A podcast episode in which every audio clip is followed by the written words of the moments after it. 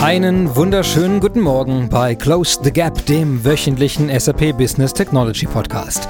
Machen Sie es sich auch heute wieder gemütlich, nehmen Sie sich ein Eis oder eine Tasse Tee und lauschen Sie uns, wie wir hier jede Woche mit spannenden Gästen darüber sprechen, wie man die Welt mit SAP-Technologie ein bisschen besser machen kann.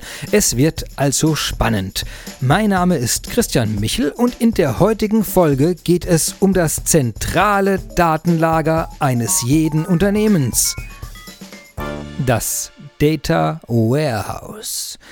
Wir haben in den letzten Folgen schon viel über Daten gesprochen, wie man zum Beispiel einem Unternehmen eine Datenstrategie mit Rollen und Vorgehensweisen verpasst oder wie man Datenqualität sicherstellt, sodass Adressen, Namen, Produktnummern und vieles mehr korrekt und vollständig sind oder wie man mit personenbezogenen Daten umgeht. Doch diese Daten sind gar nicht so leicht zu finden, wie man denken könnte, denn Daten neigen dazu, sich nicht zentral zu versammeln und auch nicht in Reih und Glied aufzustellen, so dass man einfach mit ihnen arbeiten könnte. Nein, sie liegen üblicherweise faul in irgendwelchen Systemen herum und versuchen, man möchte ihnen fast Absicht unterstellen, nicht entdeckt zu werden. Doch wie greift man dann auf diese Daten zu? Und wie ermöglichen wir es dem Business, also den Menschen im Unternehmen, die auf Basis solcher Daten tagtäglich Entscheidungen treffen sollen, auf diese Daten zentral zuzugreifen? Idealerweise auch noch schnell, einfach und sicher und ohne ein zehnjähriges Datenbank- und Programmierstudium. Sie ahnen es bereits, wir brauchen einen zentralen Zugriffsort, ein Zentrallager für den organisierten Zugriff auf Daten. Das schon erwähnte Data Warehouse. Heute reden wir also genau über dieses Data Warehouse, welche Probleme dieses Lager löst und was man damit machen kann und unbedingt machen sollte. Darüber spreche ich heute mit Mohamed Abdel Hadi, Global Vice President Product Management and Strategy Data Warehouse SAP. Und den rufe ich jetzt einfach mal an. Ja, hallo, Mohamed Abdel Hadi, ich grüße dich. Hi, hi, grüß dich. Hallo Mo. Schön, dass Hallo. du heute Zeit genommen hast, äh, in der Folge ein bisschen Einblicke zu geben, was die SAP äh, Data Warehouse Cloud macht, was sie kann, wozu sie da ist auch vor allem, damit man äh, vielleicht auch als nicht Deep Dive Datenexperte weiß, wozu sie äh, da ist, was man damit auch Tolles machen kann. Vielleicht als Einstieg ein bisschen was über dich. Äh, möchtest du ein paar Worte darüber sagen, wer du bist, was dich in das Thema treibt? Äh, ja, und damit auch heute in den Podcast. Ja, auf jeden Fall. Also ja, ich bin der Mo, abgekürzt von Mohammed. Äh, so kennt man mich jedenfalls in der, ähm, äh, innerhalb der SAP, aber auch bei Partnern. Ähm, ich leite das ähm, Produktmanagement und die Strategie, das heißt also auch Solution Management für den Bereich Data Warehouse. Darunter fällt das ganze Thema BW, also auch zum Beispiel BW4 HANA, aber auch natürlich unser ähm, neuestes Produkt, die Data Warehouse Cloud, die wir seit letztem Jahr auf dem Markt haben. Genau, ich wohne in Frankfurt, ähm, bin also auch bei in Eschborn ähm, dort in der Niederlassung, aber auch sehr oft natürlich in, in Waldorf sehr gut, Dankeschön. Jetzt haben wir ja schon gesagt, das Thema heute soll rund um Data Warehouse gehen. Ähm, was, wie würdest du das beschreiben, worum es da geht? Im Endeffekt, im, Endeffekt ähm, im ganzen Bereich Data Warehouse geht es ja irgendwo um natürlich die Daten ähm, zu sammeln, zu aggregieren, eine Sicht auf die Daten zu haben und die Daten natürlich mischen mit anderen Daten. Ne?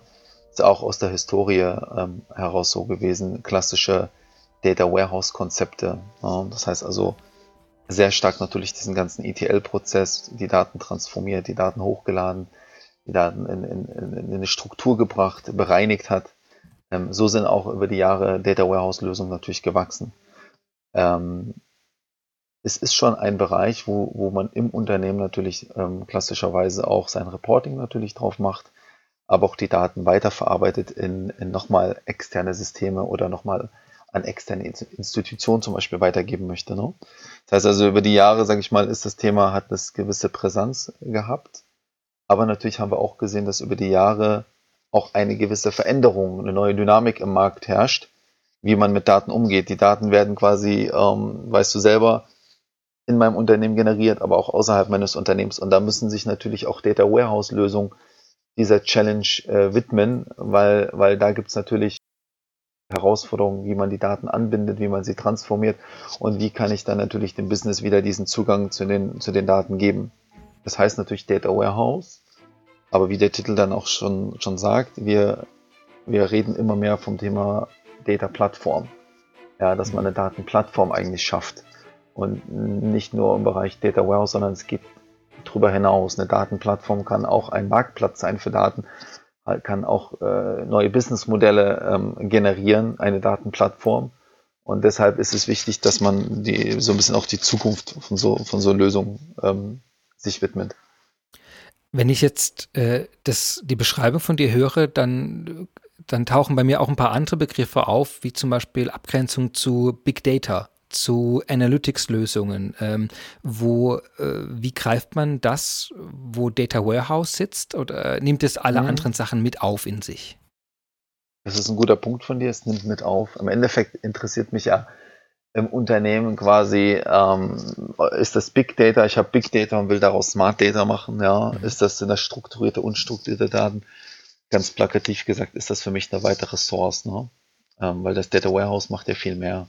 Das bringt ja quasi dann Struktur in diesen ganzen Datenwildwuchs rein, indem ich sage, ich möchte die Daten logisch verbinden, ich möchte sie intelligent verbinden, ich möchte die Daten mischen, ich möchte die Daten ähm, ähm, nicht nur mischen, sondern nochmal anreichern mit, anreichern mit Metadaten und Informationen. Da gehen wir mehr in dieses Thema dann Datenkatalog rein. Ne? Das heißt also, ich mhm. rede dann ich rede da nicht mehr von Big Data, strukturiert, unstrukturiert, sondern das ist Ressource im Unternehmen. Deswegen haben wir, ähm, sage ich mal, diesen Punkt auch sehr stark investiert in der Data Warehouse Cloud, weil wir auch diese Lösung ja haben. Wir haben ja auch HANA Cloud mit einem Big Data äh, Anbindung über unsere eigene Lösung, mhm. ähm, wo wir dann quasi ähm, diese Daten auch mit reinnehmen. Ne? Im Endeffekt muss es egal sein, dem, dem, dem, dem Kunden sagen, Data Warehouse Cloud zum Beispiel ist meine Lösung ob ich jetzt eine Big Data Lösung von SAP habe unten drunter oder von einem anderen Anbieter, ich muss in der Lage sein, über die Schnittstellen da ranzukommen. Ne? Das ist so für mich das Wichtigste und das bieten wir ja auch. Ähm, ja, das hat mich ja auch gereizt, an dem Job zu sagen, okay, es ist so eine offene Lösung ähm, von der Datenanbindung. Das heißt also, wir arbeiten auch mit externen ETL-Tools zusammen, je nachdem, was der Kunde im Einsatz hat, aber auch Richtung Frontend. Ähm, und in, im Endeffekt muss ich die Lage haben, das Fundament flexibel anbinden zu können an verschiedene Technologien. Ne? Das heißt, das eine, das große Problem, das gelöst wird von der Data Warehouse Lösung, ist, dass wir so viele heterogene Datenquellen, verschiedene Oberflächen, verschiedene Schnittstellen, all das zusammenbringen müssen, um überhaupt für das Unternehmen eine Analyse zur oder Daten zur genau. Verfügung zu stellen. Genau, das ist einer der Haupt-Use Cases bei den Unternehmen, wie zum Beispiel auch Porsche, ne, die auch genau solche, solche ähm, äh, Anforderungen hatten das heißt also, es ist ein Use Case. Ne? Es ist natürlich ein Use Case, wo ich sage, der ist mehr datengetrieben. Ne? Datengetrieben meine ich, da werden Daten gemischt. Ein mhm. anderer Use Case ist natürlich, ähm, wie kann ich das Business enablen oder wir sagen auch Empowerment. Ne? Was für Möglichkeiten habe ich, dass das Business einfach mehr teilnimmt an dem ganzen Data-Driven Prozess? Ja, also das Business hat sich verändert. Das heißt, sie wollen nicht nur einen Report haben, die wollen sich auch nicht nur, sagen wir mal, ein Liniendiagramm oder ein Pie-Chart zusammenbauen, sondern die wollen bei dieser Datenakquise, bei dem Datenmanagement, wollen die mitwirken. Wir reden davon auch von so einem genannten Self-Service Data Modeling. Ne? Kannst ja, du da ein Beispiel heißt, für geben? Also, wie sie, also wo, wo würde sowas auftauchen zum Beispiel, wo jemand ja, wo so ein Business sagt, ich will das selbst mit, mit modellieren? Also Self-Service Data Modeling verwenden. Sorry. ja, ja, nee, nee, das ist total gut. Also zum Beispiel ein Kunde hat, die IT hat Salesforce-Daten über die Data Warehouse Cloud angebunden mit SAP-Daten. Ja, und dann hat er noch zum Beispiel eine Excel-Datei mit irgendwelchen Prognosedaten, die er dann mit reinladen möchte. Mhm. Das wäre jetzt so ein bisschen schon ein klassischer IT-Use-Case, ne? Und hier wollen wir einfach, hier können wir über den Business-User, ja, ähm, kann er quasi die Daten reinladen und dann quasi kann er die Daten verbinden miteinander und dann sofort auch sein Reporting drauf machen. Das heißt also, äh, er baut sein Reporting drinne innerhalb des Produkts, ja, aber er, er, er reichert auch seine Daten selbst an. Und das darf er auch, weil wir so mit sogenannten ähm, Bereichen arbeiten in der Lösung. Das ist auch was Neues, das nennt sich Spaces wo er dann wirklich einen Bereich hat, wo er damit arbeiten kann. Daten dazuladen kann selbstständig, Daten freigeben kann, mit anderen Daten teilen. Und das nennt sich bei uns Spaces. Das heißt, man schneidet die Data Warehouse Cloud nochmal in kleine Stücke, die individuell für User eine Art Möglichkeit geben, mit den Daten individuell arbeiten zu können. Das geht weit darüber hinaus im klassischen Ansatz, den wir in der Vergangenheit hatten oder auch andere Lösungen auf dem Markt, sondern das ist wirklich was, wo wir sagen, ähm, der Fachbereich kriegt eine enorme Flexibilität, wie er mit den Daten umgeht, wie er die Daten schneidet, wie er die Daten hinzufügt, wie er aber auch allokiert. Das heißt also, er kann selber entscheiden, wie viel Speicher er freisetzen möchte, hinzunehmen kann, wegnehmen kann. Ähm, und das ist auch die Zukunft von solchen Lösungen. Ähm, auch wir werden da sicherlich noch die eine oder andere Möglichkeit in Zukunft bieten, wie wir noch besser das abrechnen können ne, für die Kunden. Das heißt also, da haben wir enorme ähm, Flexibilität heute schon, aber da sind wir noch lange nicht am Ende, wo wir enorm investieren, um einfach diese Flexibilität äh, dem, dem Business zu geben. Er bezahlt oder er nutzt auch wirklich nur das, was er benötigt. Das heißt, genau, jetzt sind wir schon beim Thema Flexibilität. Äh, lass uns nochmal ganz kurz zu den Spaces gehen. Also wenn ich es richtig verstanden habe, also die Data Warehouse, Cloud greift das hat irgendjemand eingerichtet, dass wir Zugriff haben auf ganz, ganz viele heterogene Datenquellen, die im Unternehmen Richtig. vorliegen. Das heißt, Richtig, das ist jetzt eine Aufgabe, die hat irgendjemand von der IT irgendwann mal eingerichtet, hat die Verbindung, hat die Integration hergemacht. Ist das ein Teil der Data Warehouse Cloud auch? Ja, die? Okay. ja genau. Ja, ja, das ist die Fähigkeit. Also ganz großer Fokus natürlich in den Datenquellenanbindung. Mhm. Das heißt, wir haben auch so also eine genannte ähm, Data Flow Funktionalität mit eingebaut ja, man kennt Data Intelligence, Data Hub, das heißt also, wir werden dort auf sehr viele Datenquellen zugreifen. Ja, läuft gerade quasi auch schon unser Beta-Programm. Sehr viele Kunden haben dort Interesse. Also Datenquellenanbindung ist ein ganz großer Use Case, wie ich die Daten reinbringe, wie ich die Daten mische, wie ich die Daten modelliere, ja, wie ich sogenannte Data Flows Pipelines bilde, dass ich visuell quasi sehe, wie diese Datenquellen zugehörig sind, ja, das ist ein ganz großer Bereich. Da hatten wir in der Vergangenheit auch Lösungen schon entwickelt im Bereich HANA, Agile Data Preparation, im Bereich BW, zum Beispiel die Workspaces, im Bereich Lumira. Und wir haben von allen quasi die Funktionalität genommen und haben quasi gesagt, so muss es äh, in, eine, in eine zukunftsorientierte Lösung ähm, ähm, aussehen und haben das, das quasi in die Data House Cloud eingebunden. Und wenn man sich bei Unternehmen anguckt, die haben teilweise auch eigene Tools dafür gekauft, um diesen diesen Bereich Self-Service Data Modeling, Anbindung von Datenquellen ähm, machen zu können. Ne? Das war also immer schon ein, ein, ähm, ein Problem oder eine Herausforderung im Unternehmen.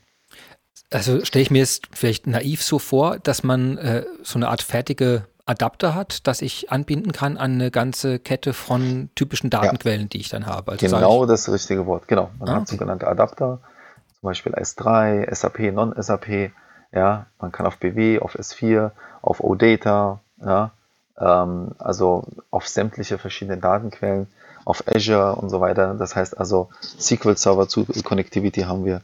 Da sind wir total, ähm, total offen, was Datenquellen angeht. Wie gesagt, mit dieser neuen Dataflow Funktionalität haben wir da, haben wir da massiv nachgelegt, ähm, wie zum Beispiel Oracle, ja, Hadoop und so weiter.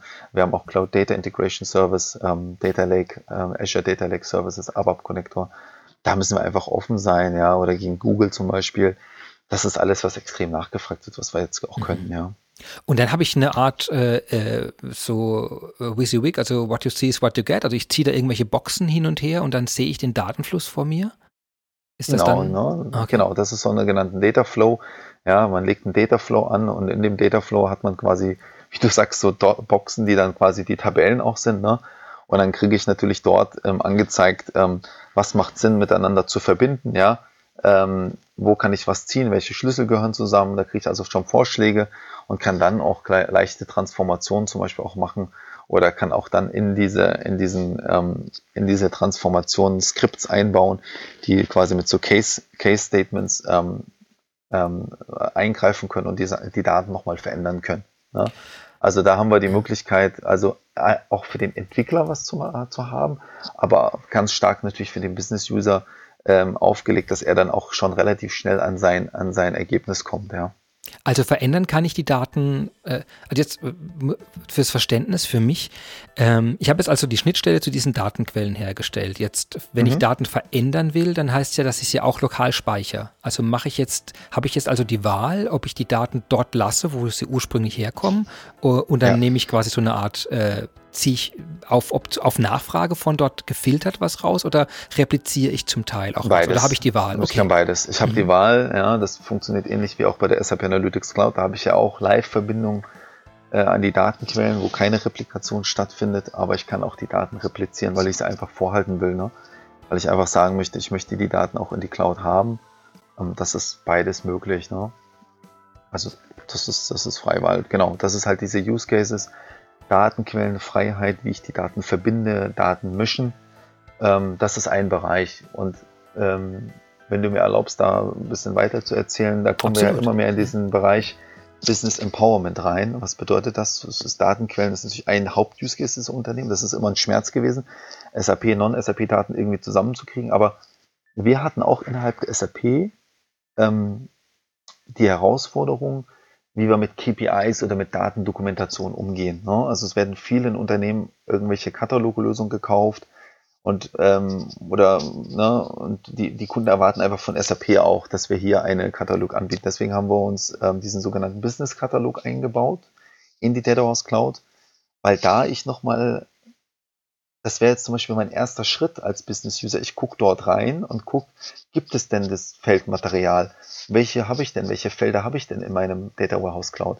Welche KPIs habe ich denn dokumentiert und kann von dort aus quasi dann schauen, ob ein Modell schon vorhanden ist und kann mir das dann zuweisen. Ne? Diese Wiederverwendbarkeit oder Suche nach Informationen, wie so eine Art, wie eine Art Katalog, kommt immer mehr in Unternehmen. Und das ist ein Punkt, der auch sehr stark in der Data Warehouse Cloud wir dort ähm, äh, quasi fokussiert haben, weil wir sagen, ähm, hier wollen wir den Business User enablen, selber nach Informationen zu suchen, selber zu finden und selber wiederzufinden und nicht wieder zur IT zu gehen und sagt, bau mir mal ein Data Warehouse Modell, das das und das und zum x Mal und ich habe die Information schon dreifach und vierfach entwickelt, nur in einem anderen Report, sondern hier gehen wir sehr stark im Bereich Wiederverwendbarkeit, ja, ähm, oder auch in dem Bereich Collaboration. Ja, mhm. das heißt also, ich komme hier in eine Art Zusammenarbeitsmodell rein.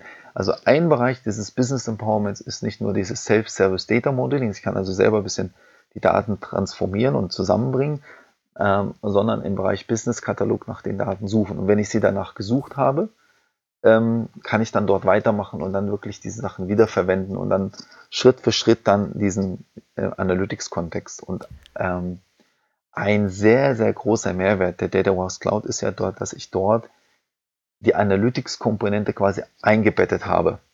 Also wir haben ja über 4000 Kunden, die Analytics Cloud verwenden.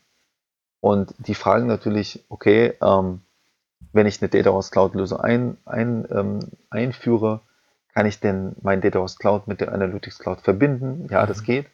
Aber auch neue Kunden, die kein Analytics Cloud haben, sagen sich, habe ich denn schon ein bisschen Analytics Cloud? Da kann ich auch sagen, ja, du hast was eingebettet, da kannst du schon erste Analysen machen. Das sind also kommen schon quasi ähm, ähm, ähm, Möglichkeiten da hinzu. Ähm, das ist eine gewisse Freiheit, weil ich dann mir erstmal keine Gedanken machen muss über ein Analytics-Tool, was das, was es schon mitkommt. Aber ich habe auch die Freiheit, wie gesagt, Business Empowerment. Der Kunde kann kommen und sagen, ich habe hier schon ein Third-Party-BI-Tool, wir haben schon Microsoft oder sonstiges im Haus, kann ich das dann verwenden? Und das kann er natürlich auch verwenden und kann sich damit verbinden. Ähm, das ist ein großer Punkt, um einfach diese Flexibilität zu haben, weißt du? Das ist ja immer diese Abwägung, also wie man möchte viele Sachen out of the box haben, die aufeinander abgestimmt sind, sodass alles von Ende zu Ende funktioniert, aber dann hat man doch wieder Szenarien, die sind so individuell oder so spezifisch oder historisch bedingt etwas schon in Verwendung, dass man dann die Freiheit auch noch dazu haben möchte. Das, das verstehe ich gut. Ähm, vielleicht nochmal den Business-Katalog, ich, äh, nur um sicherzustellen, dass ich das richtig verstehe. Äh, der Katalog selbst ist das, du hast, du hast vorhin einmal gesagt, das ist quasi die Übersicht der Datenquellen mit der Beschreibung und der Felder. KPIs, und, ja, auf jeden Fall die KPIs auch, ja. Und der, und der KPIs, ähm, du hast dann das Wort Modelle auch noch damit verwendet. Ein Modell ist für mich jetzt äh, wiederum was, was oben drüber auf den Daten stattfindet, richtig, eine Modellierung. Richtig, also was, was wäre so ein Beispiel dafür, also was dann in so einem Katalog abgebildet wäre? Nehmen wir mal Modell-Marketing-Analysen oder so zum Beispiel. Ne? Also es geht jetzt drüber hinaus, diese, diese Sache, weil wir jetzt, wir entwickeln quasi, also Datenmodelle sieht man, ne? also das heißt so ein Data Layer, dass man sagt, hier hat man so eine Art Datenquelle und da sind mhm. die und die Strukturen, die hat man sich ausgesucht. Ja, das sind vier Strukturen, die man aus einer Datenquelle, zum Beispiel S4, da interessieren mich nicht die 100 Felder, sondern da habe ich nur 10, 20 übernommen. Dieses Modell sehe ich dann zum Beispiel im Business-Katalog. Wir gehen aber darüber hinaus und entwickeln gerade einen sogenannten Business Layer. Das ist eine semantische Schicht. Die wird auch im Business-Katalog verfügbar. Das ist zum Beispiel eine Abstraktion, eine Beschreibung, weil ich mich interessiert nicht, sind das Salesforce-Daten, WWS 4, sondern ich weiß, dass das ein Szenario ist, um Vertriebsdaten zu analysieren, die mhm. von SAP und Non-SAP kommen. Das heißt also, ich habe einen sogenannten Vertriebs-Business-Layer. Und da drin gibt es Felder und KPIs. Und das sehe ich dann in diesem Objekt Business Layer zum Beispiel in Zukunft. Das heißt also, das geht darüber hinaus als ein einfaches Modell, was nur eine kleine Scheibe ist, sondern ich gehe darüber hinaus und gucke einen sogenannten semantisch, semantischen Blick. Semant, also äh, man redet ja oft in der IT über semantischen Layer. Im Business ist das für mich ein Business Layer, ne? wo ich sage, kann man auch mit den Business Objects Universes äh, vergleichen, wenn die da was sagen. Das ist auch von der Vergangenheit eine Art Abstraktionsschicht ähm, für die Kunden gewesen, weil die sagen, mich interessiert nicht hier irgendwelche Joins und SQL und, und äh, ähm, äh, K01 Kunde, sondern mich interessiert das Objekt Kunde, das Objekt Umsatz und das Objekt Menge, ne? Absatz. Das heißt, dieser Business Layer ist eine Abstraktionsschicht und die findet man auch dort im Business Katalog. Das heißt also eine Kombination von Layer, Modell, KPIs und Feldern. Das ist dort, was ich dort finde. Und das kann ich wiederverwenden. Und ein ganz großer Baustein dieses Business Katalogs ist nicht nur die Objekte zu finden, sondern mich interessiert ja auch, wo kommen die Objekte denn vielleicht her, wenn ich mich, wenn ich da eine Stufe runtergehe? Das heißt also, ähm, wo taucht denn dieses Feld Umsatz noch auf? Das heißt, wir haben dort eine sogenannte Data Lineage Funktion eingebaut, wo ich dann genau sehen kann, woher kommt die KPI, was sind, welche anderen Quellen sind damit verbunden, wo taucht das überall auf, sondern ich will so eine Art Verwendungsnachweis auch haben. Ähm, und das, dieses Thema Data Lineage haben wir bewusst in diesen Business-Katalog mit eingebaut, weil wir sagen, der User geht rein, sucht irgendwas, hat es gefunden, will aber sehen, wo kommt das her oder wo taucht das mit auf. Ne? Und ja, das ist so ein bisschen eine schon eine sehr ähm, starke Funktionalität, die wir bewusst auch Finance-Leuten, Controlling-Leuten, CFOs, also wirklich Leute aus dem Fachbereich zeigen, die, die das teilweise in Excel dokumentiert haben. Ne? Wo kommt der Umsatz, wie wird er berechnet, ähm, wo findet welche Quelle. Ähm, weil diese Lösung, Data Lineage-Lösung, Kataloglösung, die waren teilweise auch sehr, sehr voneinander getrennt in Unternehmen oder gab es eigene Lösungen immer dafür. Ich stelle es mir insgesamt einfach ja wirklich eine riesige Herausforderung vor, dass man sowas eben über die komplexe Systemlandschaft hinweg überhaupt hinbekommt. Und jetzt, äh, wenn ich jetzt hier höre, dass wir eben äh, solche Modelle und im Katalog eben Inhalte schon mitliefern bei der ähm, mhm. äh, Data Warehouse Cloud, dann sind, dann kann ich mir zwei Sachen vorstellen. Das eine ist Dinge, wo wir wissen, das und das sind die Elemente, auf die da zugegriffen wird. Das heißt, da kennen wir es, weil zum Beispiel SAP-Lösungen hinten dran liegen, die eine gewisse Struktur, gewisse Datenquellen haben, aus der dann für so einen Report was gezogen wird. Also da kann ich mir gut vorstellen, wie das hier abgebildet ist schon. Also das, das ist wahrscheinlich korrekt, oder? Da ist schon eine ja. große Menge an vorgefertigten Elementen drin. Jetzt kann ich mir bei der zweiten Gruppe auch vorstellen, dass da ja noch mehr Datenquellen nachher hinzugefügt werden. Gibt es dann so eine Art äh, Wizard, wo man dann sagt, okay, okay, wenn du jetzt der, das KPI ausgeführt haben willst, berechnetes Modell benutzen willst, da oben drauf, äh, dann schließe bitte Datenquelle X, äh, die den, den Typ liefert an. Also geht das dann auch so weit sogar oder ist das zu, zu weit Raumland jetzt gedacht von mir? Ja, nee, das geht definitiv in die Richtung. Also es ist ja, ja. alles sehr Wizard getrieben, ja, dass okay. man relativ schnell zum Ziel kommt und dass die Sachen einfach voneinander auch abhängig irgendwo sind. Aber wir wollen trotzdem halt auch die Freiheit geben, dass wenn du zum Beispiel so ein Business Layer hast und du die IT, ähm, gibt es ja verschiedene Arbeitsbereiche, ne? dass der, dass der, sagen wir mal, ab Business Layer arbeitet der Fachbereich alles drunter, macht dann die auch die IT. Aber auch da, wenn sich was ändert im Hintergrund, muss es einfach austauschbar sein, ohne dass du quasi ähm, oben drüber was ändern musst. Ja? Das ist schon der Ansatz. Da sind wir noch nicht überall so weit, ja. Aber das ist auf jeden Fall die Vision. Das ist ja das beim Business Layer, wenn ich da 20, 30 Datenquellen drunter habe, ähm, und da ändert sich was, möchte ich oben quasi, dass das automatisch geändert wird und unten ist mir das eigentlich wurscht, ne? was da geändert wird. Und das ist so ein bisschen auch die Philosophie, wo wir hingehen wollen. Jetzt, du meinst ja auch, wenn ich es richtig verstehe, äh, es ist ja das Netzwerk auf alles in Echtzeit zugreifen. Also man, man, sieht immer genau, das heißt, es ist ja nicht, wie es traditionell vielleicht bei einem Reporting dann passiert, passieren würde, wenn man aus sowas rauszieht, dass vielleicht teilweise irgendwelche punktuellen Excel äh, Excerpts gemacht werden, wo man einmal an einem Punkt von einer Woche vielleicht Daten rausgezogen hat, also wo auf zu verschiedenen Zeitpunkten aus verschiedenen Systemen, in verschiedenen Formaten dann Dinge zusammengeführt werden für eine Analyse, äh, wo, von der man eigentlich sich am Zeitpunkt, wenn das Resultat vorliegt, ja überhaupt nicht mehr sicher sein kann, ob die Datenlage noch stimmt und ob, die, ob, der, ob der Arbeitsprozess sozusagen nachvollziehbar das gemacht hat, was man unterstellt. Und das ist ja hier alles in einem Tool dann drin. Genau, das war auch so die Philosophie. Also wenn man sagt, es ist quasi schon ähm, mehr 70 Prozent für den Fachbereich und 30 Prozent für die IT, aber selbst für die IT ist ein ganz großer Use Case, dass wir dort, dort auch, ähm, sagen wir mal, mehr IT-Tools angeboten haben. Also man kann mit SQL arbeiten, man kann mit Python arbeiten, man hat Scripting-Möglichkeiten. Ähm, das, das, kennst du selber, Web-IDE und so weiter, Anbindungen haben wir als Möglichkeit. Das heißt also, ähm, da ist schon viel auch für die IT mit drinne. Aber ganz klar, ähm, äh, sagen wir mal, die Kunden haben schon gesagt, ja, ihr habt jetzt eine Quelle, das ist ein ERP oder ein BW, ihr habt das Analytics-Tool oben drüber, uns fehlt aber so eine Art Layer in der Mitte, ein Abstraktionslayer, weil wir nicht alles von SAP haben. Und dort genau ist die Stärke dieses Produkts, ja, dass man sagt, ähm, man, man baut diesen Layer in der Mitte auf und kann dort quasi dann wirklich diese Logik und diese, diese, diesen, ähm, ähm, den, den, den, na, mein, mein Service für die Fachbereich äh, einfügen im Unternehmen. Und wie gesagt, wir wissen ja, dass sehr viele Non-SAP-Datenquellen vorhanden sind. In der Cloud kommen immer mehr. Und dort, äh, dort ist es ein enormer Vorteil. Wie gesagt, ähm, äh, wir hatten, ähm, ich hatte mit PwC auch ein Interview ähm, vor zwei Wochen, wo genau das dort der Use Case war. BW-Daten mischen mit Salesforce-Daten Salesforce zum Beispiel.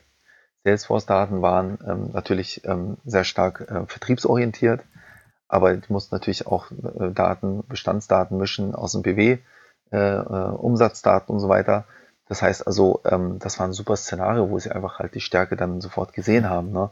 Ich habe jetzt Porsche genannt, PwC, das sind jetzt nur zwei ähm, große Unternehmen, die, die das zum Beispiel schon im Einsatz haben und die sehr, sehr stark äh, sogar diesen Business Layer auch ähm, äh, sich für diesen Business Layer interessieren, weil, weil ähm, man hat immer diese, auch diese Macht, Machtkämpfe innerhalb des Unternehmens, ne? Microsoft-Team, SAP-Team, Oracle-Team und, und die sagen, die Kunden sagen, hey, das ist ein, eine Möglichkeit, um alles wirklich hier zusammenzubringen. Ne?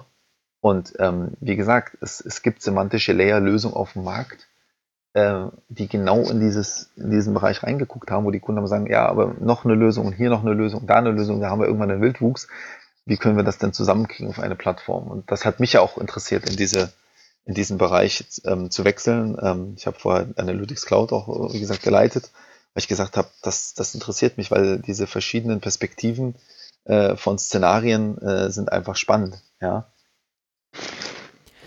aber auch nicht einfach zu überschauen, stelle ich mir ja, vor. Genau. Also ja. das ist ja, ist ja eben über so viele äh, Themen und Unternehmen hinweg, dass man erstmal schauen muss, was ist da überhaupt, also an, an welche Datenquellen möchte man denn sinnvollerweise dran? Welche Analytics-Tool werden noch zusätzlich in Kombination verwendet? Auch, ich kann mir vorstellen, was auch Sicherheits- äh, und Zugriffsmechanismen anbelangt, ist das wahrscheinlich auch eine, eine, eine, eine eigene, vielleicht sogar ein eigener Teil hier drin, weiß ich nicht, äh, wo man sich ja darum kümmern muss, dass es ja nicht abgestimmt bestimmte Richtig. Zugriffsmethoden gibt. Äh, kannst du ja, dazu genau. ein bisschen was sagen? Ja, ja. genau.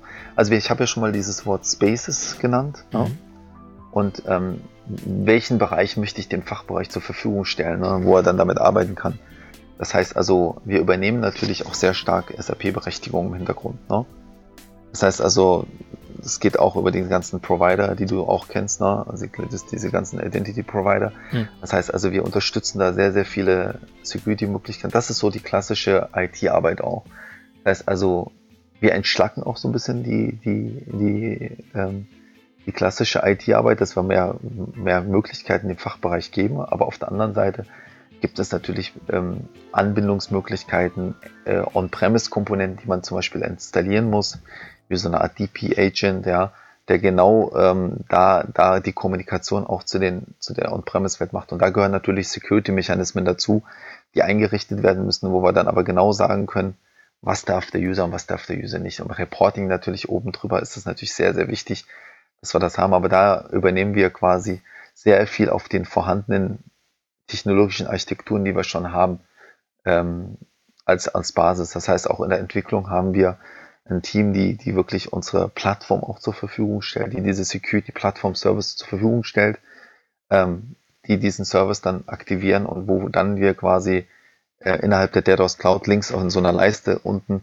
ähm, den ganzen Bereich Administration haben, wo man einmal das genannte Space Management hat, ähm, wo man dann genau sieht, wie viel Verbrauch habe ich, wer geht da drauf, welche User, aber auf der Seite auch, wo ich dann auch die Berechtigung auch dann wirklich ähm, einstellen kann, wirklich auf die verschiedenen Datenquellen. Ich kann mir eben auch das als sehr großen Vorteil vorstellen, weil ich mir es, ich versuche mir die Alternative ohne die Lösung vorzustellen. Wenn dann jemand, der die Zugriffsrechte hat, äh, zugreift und vielleicht die Daten dann in sein Excel oder irgendwas hineinlädt, dort eine Analyse fährt und dann den Report rauszieht und den wahrscheinlich eher wild in der Gegend herumschickt, im, im schlimmsten mhm. Fall. Ja, ähm, typisch, und, das gibt's ja. Äh, und, und da ist ja quasi dann nichts mehr direkt nachvollziehbar. Also zumindest, man kann es natürlich dann über die Versandsaktivitäten alles Mögliche versuchen zu rekonstruieren, aber man verliert doch sehr viel Kontrolle. Und wenn ich das hier richtig verstehe, ist eigentlich vom ersten Schritt äh, äh, allein schon bis vom, zu, vom Beziehen der Daten, über das Filtern der Daten, über äh, das Modellieren, wie du es vorhin genannt hast, der Daten, äh, bis hin dann hoch in den Space, wer wann, wie, worauf zugegriffen hat und welche Analyse drauf fährt, ist das ja alles transparent dann. Und äh, ich kann mir fast Richtig. vorstellen, dass auch, dass es eigentlich auch äh, rechts, also dass es auch mittlerweile Regularien wahrscheinlich gibt, die so eine Art von Prozess auch äh, erfordern könnten, dass man das gar nicht anders mehr machen darf. Gibt es da? Also geht es so in die Richtung? Ja, natürlich, das geht in die Richtung. Ich meine, es gibt ja diese, diese, diese Schattenwelt, wo man, wo, wo, wo einfach, wo einfach dort eine, eine, eine SQL Data Warehouse aufgebaut wird, äh, Teradata Data Warehouse die extrahieren alle Daten per Excel davon, ne? oder aus dem BW sogar auch, ja. Ähm, da werden Daten extrahiert und die werden dann in Access-Datenbank nochmal reingeschrieben, wo eine Art Data Mart für den Fachbereich aufgebaut wird. Und dort wird dann noch ein Tool gekauft und dann wird ein Reporting drauf gemacht, neben dem ursprünglichen Data Warehouse. Und deswegen haben wir gesagt, nein, wir wollen das Data Warehouse Cloud so schneiden, dass sich, dass sich auch eine Data Mart Struktur dort wiederfindet Data Mart quasi ein kleiner Datenbereich innerhalb der, einer Data Warehouse Lösung. Und über diese Spaces zum Beispiel, wo wir dem, dem Fachbereich dann wirklich diese Möglichkeit geben, so ein Szenario aber kontrolliert nachzubauen, dass ich es wiederverwenden kann und auch ohne kopieren und replizieren, ja. Und das ist genau dann der Sinn. Und ähm, da, da ist eine viele Schatten-IT, wo dann einfach ähm, der, der unterm Schreibtisch ein eigenes, ein kleines Data Warehouse aufgebaut wird, oder ein Datamart und wo dann einfach, ohne dass die IT das weiß, der Fachbereich sagt ja einfach, ich brauche Zugriff aufs BW, ich will die Hälfte der Daten äh, abziehen und dann lege ich das halbe System lahm. Und da gibt's natürlich Guidelines, ob HR-Daten, CM-Daten, ähm, äh, wozu und so weiter, ne, ist dann Security-Konzept und das, das fehlt natürlich dann vollkommen, ja. Da wird über einen technischen User alles extrahiert und so. Und die Kunden kommen teilweise wieder, ja, und sagen, okay, jetzt habt ihr was, was agil ist, flexibel, ja, agil und flexibel. Ich kann es an- und ausschalten, ja. Ähm, ich kann eine gewisse Vertrag, ich kann so einen Trial-Account erstmal machen. Das macht ja auch mein Team. Ähm, wir gehen in so eine Art Beta-Programm oder so ein Early Adopter-Programm, wo wir uns das kontrolliert angehen und wo wir einfach den Fachbereich mal drauflassen und einfach mal Erfahrung kriegen. Weil wenige Fachbereiche gehen ein, ein BW direkt dran und bauen irgendwas dort. Ja, das heißt also, ähm, mich fragen auch CIOs, warum haben sie Data Warehouse Cloud entwickelt? Weil ich, da sage ich ganz oft, das hat uns gefehlt. Wir haben so eine Lösung nicht. Wo der Fachbereich selber reingehen kann und nach Daten suchen, explorieren kann, äh, verbinden kann und schon Analytics machen kann. Und wir sagen auch nicht, dass wir da ein vorhandenes BW ersetzen oder eine vorhandene Data Warehouse Lösung, sondern wir, wir docken uns Hybrid an. Also wir Hybrid. Das heißt, wir haben Konnektoren, nutzen da die Stärken und natürlich in einigen Jahren kann man sagen, man hat ein alleinständiges Data Warehouse in der Cloud. Ne? Ähm, aber das dauert natürlich, bis wir BW-Funktionalitäten dort integrieren. Aber wir haben Kunden, die sagen, wir hatten gar nicht diesen BW-Use-Case gehabt und gehen gleich ins Data Warehouse Cloud und wollen alles damit machen gegen eine S4 und gegen und wollen noch Salesforce-Daten rein. Also wir haben beide Situationen, Greenfield, wirklich, dass Kunden mit uns gemeinsam die nächsten Jahre da wirklich ähm, ähm, das groß weiterentwickeln. Oder Kunden, die sagen, Hybrid, wir haben schon BW, wir wollen einfach die Stärken vom Data House Cloud nutzen und wollen dann quasi dieses Business Empowerment stressen und auch die Daten mischen und so weiter. Beides. Aber ich sehe ganz klar, dass heute eine ähm, Unsicherheit, also man weiß nicht, was mit den Daten teilweise im Fachbereich passiert. Und da kriegt man über so eine Art semantischen Layer oder Business Layer kriegt man eine gewisse Struktur rein, die wirklich flexibel ist. Ja, also die Kunden, äh, der Fachbereich, also wir reden sehr stark nur mit Fachbereichen über das Thema, holen die IT natürlich an Bord, um das Ganze, die Datenanbindung und alles zu machen und Security richtig aufzusetzen. Aber es ist natürlich sehr stark businessgetrieben. Ne? Und vielleicht wird es manchmal auch immer noch unterschätzt, dass man äh, erstmal, wie stark das Business eigenständig agieren will und äh, was, was für eine Beschleunigung dadurch stattfinden kann, wenn das eben nicht immer bei jedem Schritt über, über separate Leute, über, äh, ja, über auch von, von der Fachfrage getrennte Leute zwangsläufig sind, also die dann nicht so tief in dem Thema sind, um das dann erstmal äh, ver zu vermitteln, was eigentlich gebraucht wird, kann ich mir vorstellen, dass man ja traditionell recht viel Zeit braucht, bis man es umgesetzt hat. Und ähm, hast du das Gefühl aber, dass das auch wirklich, äh, dass die Gruppe sich auch dafür berufen fühlt, wenn sie traditionell nicht gemacht hat, solche, so, ein, so eine Modellierung vorzunehmen? Ja, das sind ja alles, alles überschaubare Workflows. Ich meine, jemand, der mit Makros arbeitet im Excel, der ist ja auch schon ganz fit, ne? Das stimmt, ja. Und der, ja. ja. der ist ja auch schon ganz fit und programmiert teilweise und der sitzt sogar im Fachbereich. Ja, das heißt, es gibt immer diese Schnittstellenfunktion. Die sieht man bei großen Konzernen auch sehr viel. Im Mittelstand ist es sogar noch mehr, dass wirklich das ähm, noch mehr getrieben wird aus dem Fachbereich. Das sehe ich schon. Ja? Also ich sehe das schon. Und sagen wir mal, wo ist denn jetzt der Mehrwert oder wo heben wir uns der SAP da auch ab? Ja, und sagen, ja, es ist wieder ein Data Warehouse, es hat einige Stärken, ne? aber ganz großer Punkt wird sein, ähm, diese semantische Ebene, die wirklich für den Fachbereich was bringt, dieses eingebettete Analytics, aber auch der stark der Content. Das heißt, wir haben einen ganz großen Fokus auf den Content. Ja? Das heißt also, wir haben Partner jetzt on board, die, wo man, wenn man in die Data House Cloud sieht, dann sieht man solche Kacheln, da sieht man verschiedene Partner, die die Content liefern wo man den Content dann auch aktivieren kann und mit dem Content arbeiten kann. Was ich selber noch möchte, ist, dass wir so Beispiel-Content immer mehr noch liefern für die verschiedenen Industrien und Lines of Business. Das ist was, was wir auch gerade angehen. Content Aber sind jetzt die Sachen, die man im Business-Katalog findet? Was, was so, genau zum, wäre zum, Content? Ja. Zum Beispiel, ne? mhm. also anstatt, äh, dass ich alles anbinde, dass ich schon quasi Beispiele habe äh, von Content, die ich verwenden kann. Ne? Dass ich zum Beispiel, ich interessiere mich für HR, und da möchte ich gerne sehen, wie sehen denn so, wie sieht denn ein HR-Datenmodell überhaupt aus? Ja, ich will hier ein HR-Projekt aufsetzen. Was sind denn so die klassischen Kennzahlen? Da reden wir von Sample-Content oder Beispiel-Content. Aber es gibt ja auch Content, wo wir zum Beispiel an Success Factors rangehen, ne? Ja. Success Factors, dass wir dort Content haben, wo wir dann genau wissen, wir haben die und die Objekte, die und die Kennzahlen, die ich wiederverwenden will. Ja, die sind schon angebunden, die sind schon da, da sind schon Beispiele drin, da sind auch Beispielberichte schon drin. Das heißt also Sample-Content, echter Content und Partner-Content, wo der Partner sich die Gedanken gemacht hat, hey, ich sammle schon Daten über das und das, das Szenario, das möchte ich anderen Kunden zur Verfügung stellen. Da habe ich eine gewisse Expertise.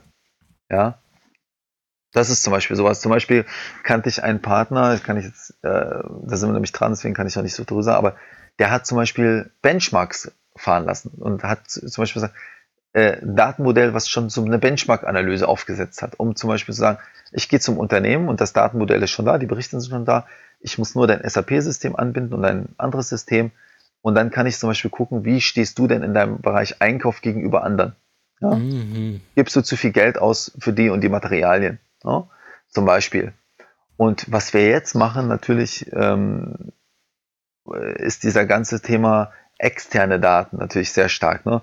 Wie gehe ich mit Blomberg, mit, mit, mit, mit wirklich ähm, mit Nielsen-Daten, wie komme ich an diese Daten ran? Wie kann ich relativ simpel diese Daten mergen mit SAP-Daten? Und das ist ein ganz großer Bereich, den wir gerade auch fokussieren. Das heißt also, ähm, kann darüber noch nicht so viel erzählen, aber es muss natürlich Art wie eine Art Shopping-Charakter sein. Ich will an die Third-Party-Daten rangehen äh, mit, mit wenig Klicks. Ne? Ich möchte also Datenmodelle, äh, statistische Daten mit meinen Daten sehr simpel auswerten. Also was heißt simpel? Mit relativ einfach, mit wenig Consulting-Projekten möchte ich daran gehen. Das ist so ein bisschen unsere Vision. Das heißt also, wir reden nicht nur von Datenmischen innerhalb der SAP, also SAP und Non-SAP-Daten, sondern wir reden hier von externen statistischen Daten, äh, ähm, an die wir rankommen wollen, über die man, natürlich muss man die irgendwo auch kaufen oder akquirieren, ne? Und dann will man alles über eine Plattform machen. Man will da nicht verschiedene äh, irgendwo reinspringen, sondern ich bin innerhalb der Software, habe dort, sehe was, äh, ist diese Straße interessant für mich, um dort eine Kampagne zu fahren? Ich kaufe mir diese Daten über die Straße, gucke mir das an, will ich dort investieren, nicht, kann meine Umsätze dagegen äh, fahren und kann dann eine Kampagne fahren. Das muss Hand in Hand sofort funktionieren. Und deswegen rede ich ja von Datenplattform. Es geht also darüber hinaus, was man als Data Warehouse Lösung macht, sondern es geht hier schon äh, zum Thema One Data Plattform, sondern ist eigentlich egal, was ich mache, ob ich Daten verkaufe, kombiniere. Ja, Im Endeffekt ist das mein, ist das meine, äh, äh, mein, mein Dreh- und Angelpunkt für sämtliche Daten. Ja, deswegen, äh, wenn man meine Signatur äh, sich anschaut, wenn ich an, an äh, da, da steht, äh, ist, ist mein One-Stop-Gateway for all your data in the cloud. Ja, ist für mich ein mhm. Gateway ja, für alle meine Daten. Ja. Ob's, ich habe es am Anfang gesagt, Big Data, Smart Data, externe Daten, Daten-Merge, ist eigentlich egal, welchen Use Case. Im Endeffekt ist das dort meine, meine, meine, meine zentrale Anlaufstelle. Und ich will mich auch lösen von dem Single Point of True, weil im Endeffekt, was wir machen, ist ja irgendwo, ähm, ja, Single Point of True ist wichtig, aber im Endeffekt muss ich auch die Flexibilität über diese Spaces, über dieses Merchant dem Fachbereich geben, auch selber Szenarien zu entwickeln. Ne? Und nicht sagen, hier, das ist das Datenmodell, bumm, hier ist der Bericht und da äh, nimm, nimm das und nimm es, wie es ist. Und wenn du eine, eine Anforderung hast, hier ist ein Change Request, dauert 100 Tage, ne? Mhm. Äh, das, das, diese Zeit hat sich einfach gewandelt und, und ist natürlich noch da in einem Unternehmen, aber so arbeitet ein flexibles Business nicht und diese ganzen ähm, Chief Digital Officer, Chief Data Officer, die beflügeln natürlich äh, diese, die, diese Diskussion. Wie schnell komme ich an meine Daten ran? So, und wenn ich nicht schnell genug rangehe, finde ich andere Wege, um ranzukommen. Ne? Und das sind halt diese, diese, leider diese Extrakte und diese anderen Sachen, die halt mega unübersichtlich sind. Ne? Ja, zumal, äh, du hast auch alle Stichworte, glaube ich, gerade in einem Satz schon verwendet. Es ist diese, dieser Konflikt, es muss, schnell, es muss viel schneller werden und gleichzeitig habe ich mehr Governance und Compliance-Themen. Ja. die ich, die ich ja. umsetzen will. Und deswegen äh, fällt mir auch gar keine Alternative ein äh, zu, zu so einem Werkzeug. Weil alles andere, sobald ich es aufteile, trenne, verliere ich irgendwas. Ich verliere die Geschwindigkeit und ich verliere die, äh, die Möglichkeiten über einen Prozess, äh, die, die Vorgaben, die ich äh, rechtlich, regulatorisch ähm, oder einfach von meinen Unternehmensvorgaben her umsetzen muss, äh, dass ich die einfach nicht mehr umsetzen kann. Zumindest nicht mehr nachvollziehbar. Und damit sind sie ja faktisch nicht umgesetzt, wenn sie keine nachvollziehen kann. Und das ist, glaube ich, schon, ähm, jetzt, jetzt hast du ähm, also zu unserer One Data Plattform.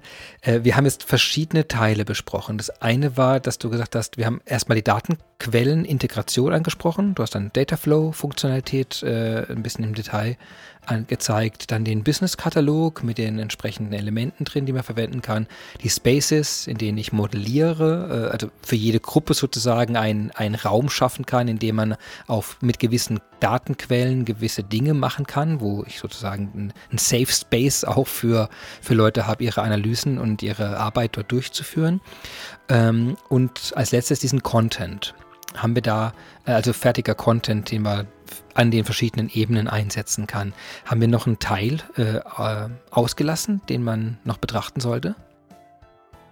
Es gibt noch viele Facetten, ne? aber ich, ich glaube, der, der, der, der, der, für mich ist immer wichtig, ähm, dass man mit den Kunden in der Diskussion geht und schaut sich welcher Use Case. Aber das sind gute Punkte, die du gesagt hast. Das sind natürlich schon Mehrwerte für den Kunden, äh, was er zusätzlich mit der Lösung halt machen kann. Und wie gesagt, ähm, dass die Kunden wie Porsche und PwC, die hatten ja genau diese Challenges, ne?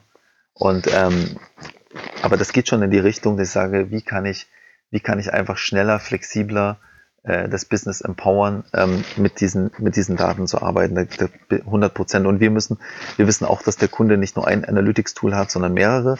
Nur können wir das schön über eine Plattform steuern. Ne? Wenn er Analytics Cloud verwenden will, hat das dazu kann das konnektieren. Wenn er ein Tableau und Power BI hat, ähm, kann das auch verbinden. Wenn er andere ETL-Tools hat, ähm, wie, wie, ähm, ähm, wie Informatica oder andere Tools, äh, die, wo er dann als Ziel in die Data Cloud reinschreiben kann. Ne?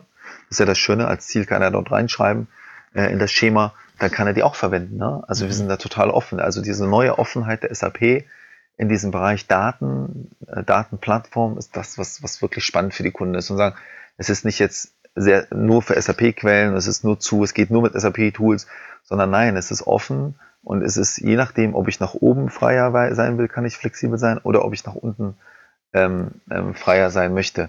Und ähm, ja, und das ist eigentlich das Schöne und das Charmante an dieser, an dieser Lösung. Und wenn ich mit BW-Kunden rede, ähm, zeige ich denen genau diese Vorteile. Ne? Und sage, hey, du kannst schon auf deine BW-Daten zugreifen, da ist ein Konnektor, du kannst die coolen Sachen übernehmen, da wo das, wo da wirklich der Schuh drückt, wo das BW quasi ähm, auch gar nicht ausgelegt war in der Vergangenheit. Ja, und, ähm, und na, also der kann ein BW vor HANA anbinden, der kann aber auch ein BW on HANA äh, mit der Data Cloud anbinden. Ähm, mit BW4 hat er natürlich noch ein paar mehr, mehr Vorteile, technische Vorteile. Aber, aber sonst ist er da total frei. Ne? Und das ist, das ist wirklich das Schöne.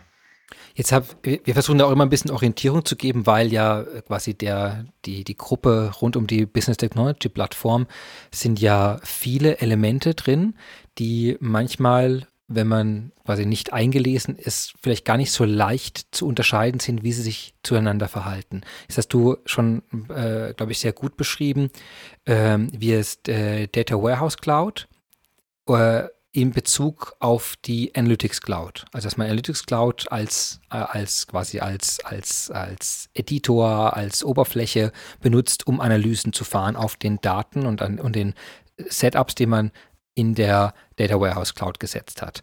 Ähm. Jetzt gibt es ja noch eine Komponente, die in den letzten Folgen immer mal wieder genannt wurde, das ist Data Intelligence. Mhm. Wie verhält sich ein Data Intelligence zur äh, Data Warehouse Cloud? Im Endeffekt ähm, als Datenlieferant. Ne? Da mache ich ja auch die Orchestrierung der Daten und greife mhm. drauf zu. Und deswegen haben wir uns entschieden, Data Flow, also Teil von Data Intelligence, in die Data Warehouse Cloud einzubetten. Da läuft gerade ein Beta-Programm. Da haben wir über über zehn Kunden, die, die mit uns quasi da in eine Kooperation gerade sind, die sich das anschauen und weil sie dann natürlich mit Python und so weiter in diesen Prozess einklingen können, also die Stärken auch von Data Intelligence mit in Data House Cloud nutzen können. Ne? Also ähnlich wie wir die SRC, ne, die Analytics Cloud mit reingenommen haben in die Data House Cloud, haben wir das bei, bei Data Intelligence auch gemacht. Und da läuft gerade ein, ein Beta-Programm zum Beispiel, wo wir dann ähm, wirklich ähm, ähm, das mit einbinden. Die Standalone-Version natürlich von Data Intelligence kann natürlich viel mehr, wenn ich dann wirklich diesen Use Case auch habe, wo ich einfach, wo mir das reicht und ich einfach andere Sachen damit machen möchte. Ne?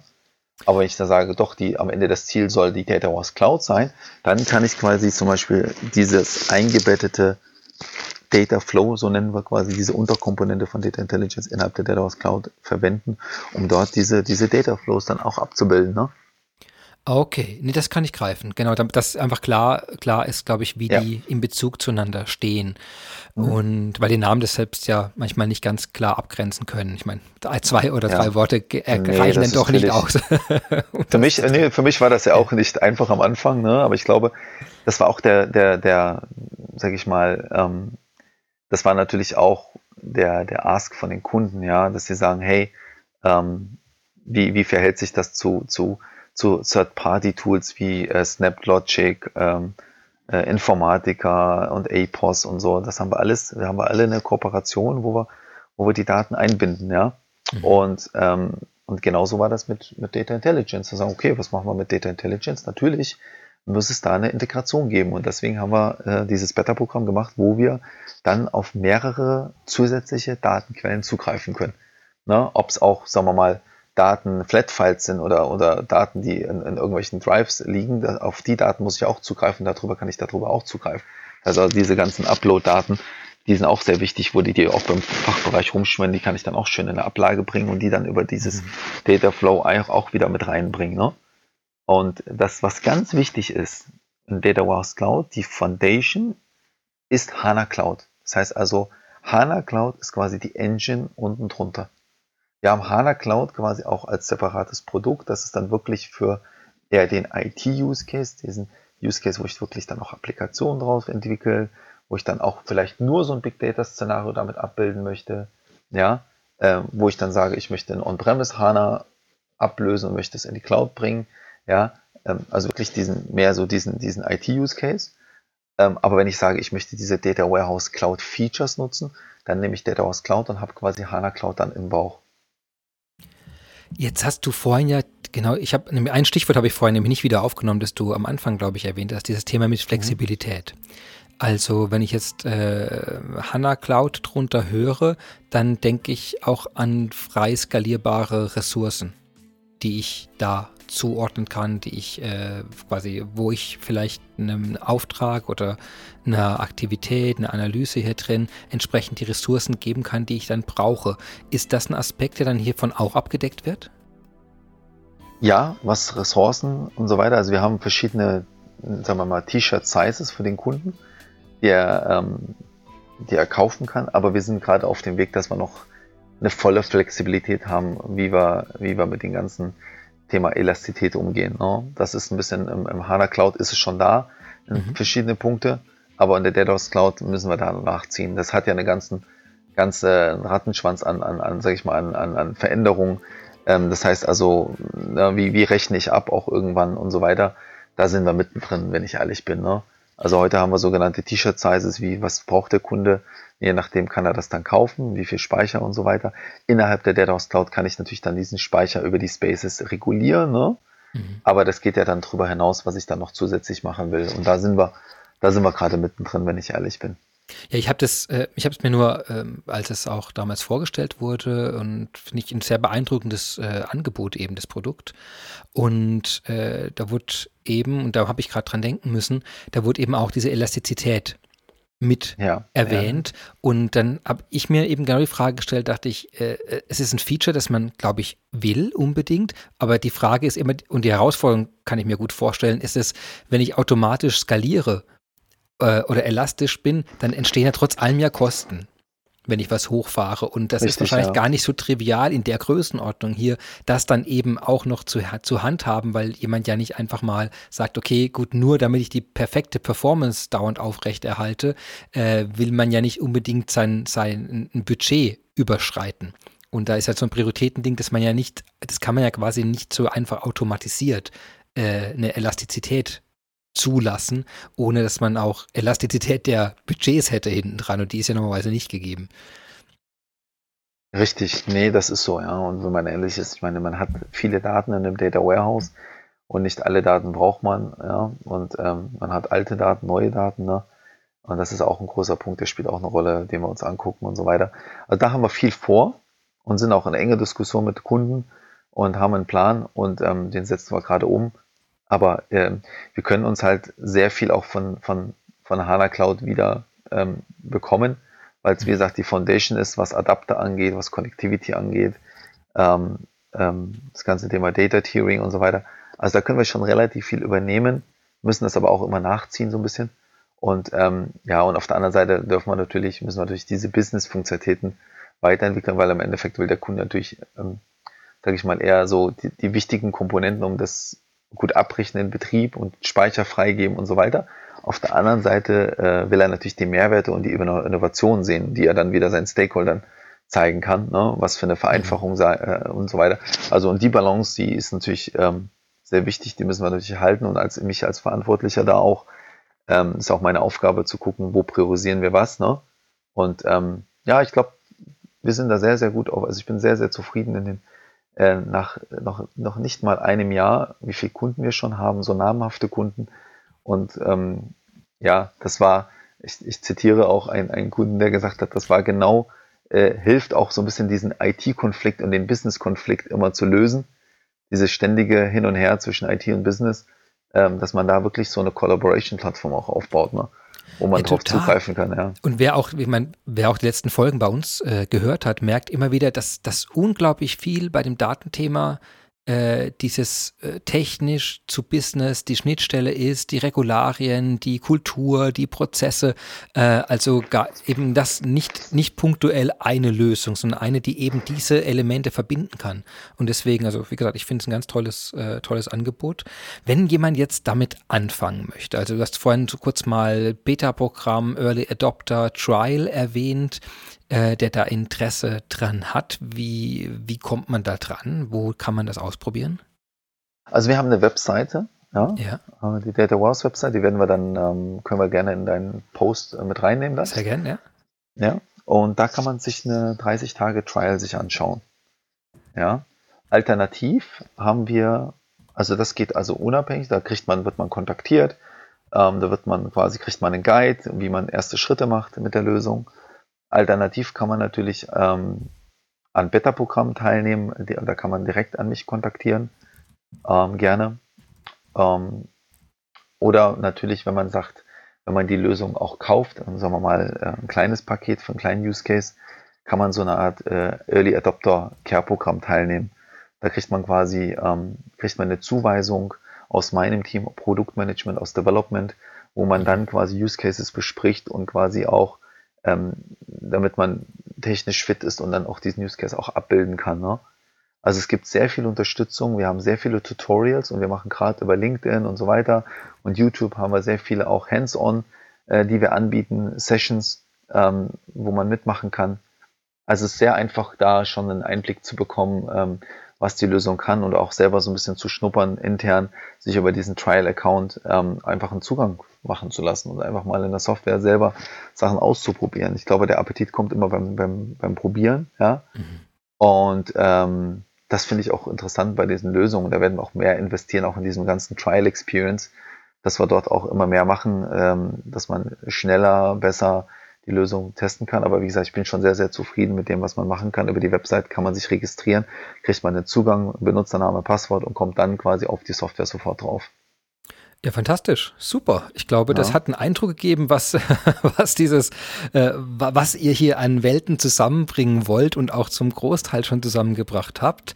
Und ich denke, jeder, der in dem Bereich Reporting äh, im Unternehmen mit solchen Datenquellen arbeitet, wird wahrscheinlich auch schon ganz genau wissen, äh, dass der Bedarf da ist und jetzt hoffentlich auch erfahren haben, wie man es ausprobiert und wo man es ausprobiert. Das ist sehr gut. Das ist, ja. also ich, ich, ich biete, weil es ist ja auch so ein bisschen wie so eine Art Startup-Charakter. Ne? Klar, also wir sind zwar innerhalb der SAP, aber Data Warehouse Cloud ist jetzt noch nicht mal ein Jahr auf dem Markt. Wir haben mhm. sehr viele Kunden schon und trotzdem äh, interessiert uns jeder Kundencase. Ja? Das heißt also, mein Angebot ist auch, wenn, wenn die Kunden direkt äh, einen Use Case diskutieren wollen, mir auch gerne persönlich eine E-Mail schreiben. Dafür, dafür ähm, das mache ich sehr gerne. Ich komme auch gerne mal vorbei, äh, wenn es mit Corona-Richtlinien ähm, ähm beim Unternehmen zulässt und und man kann das auch ganz offen auch diskutieren, ne? Erstmal. Und äh, ich bin nicht im Vertrieb, sondern wir sind Produktmanagement äh, und Strategy, sondern uns interessiert wirklich, wie können wir Probleme lösen, wo kann man strategisch eine, wie kann man strategisch eine One-Data-Plattform entwickeln,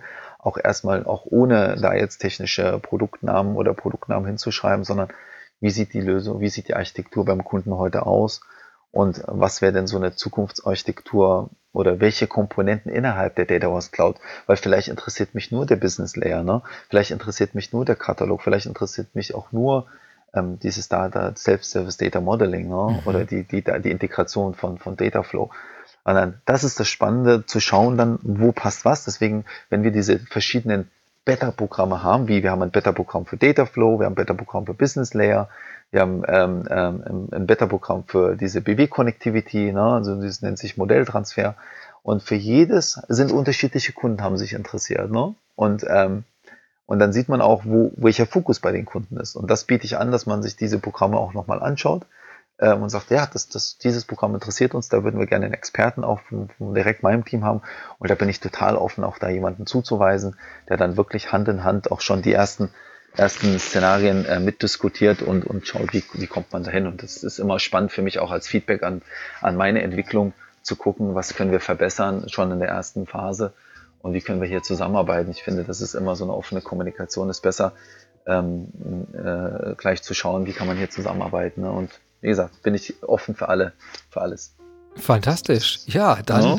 hoffe ich, dass ganz viele der Einladung folgen werden. Ich, ich, ich würde, aber ich habe leider kein eigenes Unternehmen.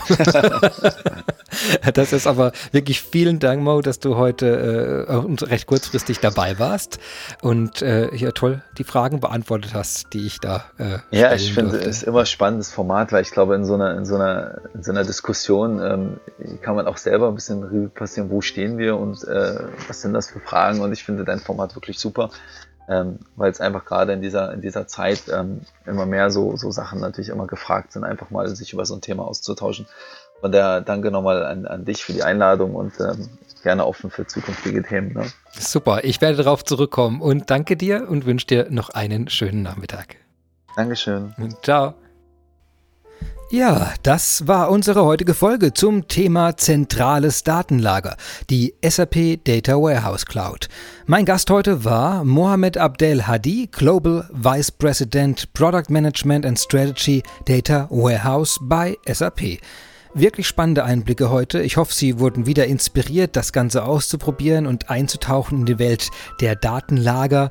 Alle Links zu dieser Folge wieder zu allen Produkten, Konzepten und Materialien unter dieser Folge in unseren Show Notes. Und eine Ankündigung. Wenn Sie Wünsche, Anmerkungen, Kritik oder einfach zu viel Zeit haben, freuen wir uns über Ihre Mail an unsere neue E-Mail-Adresse sap.closethegap sap.com. Auch die Adresse steht natürlich hier direkt drunter.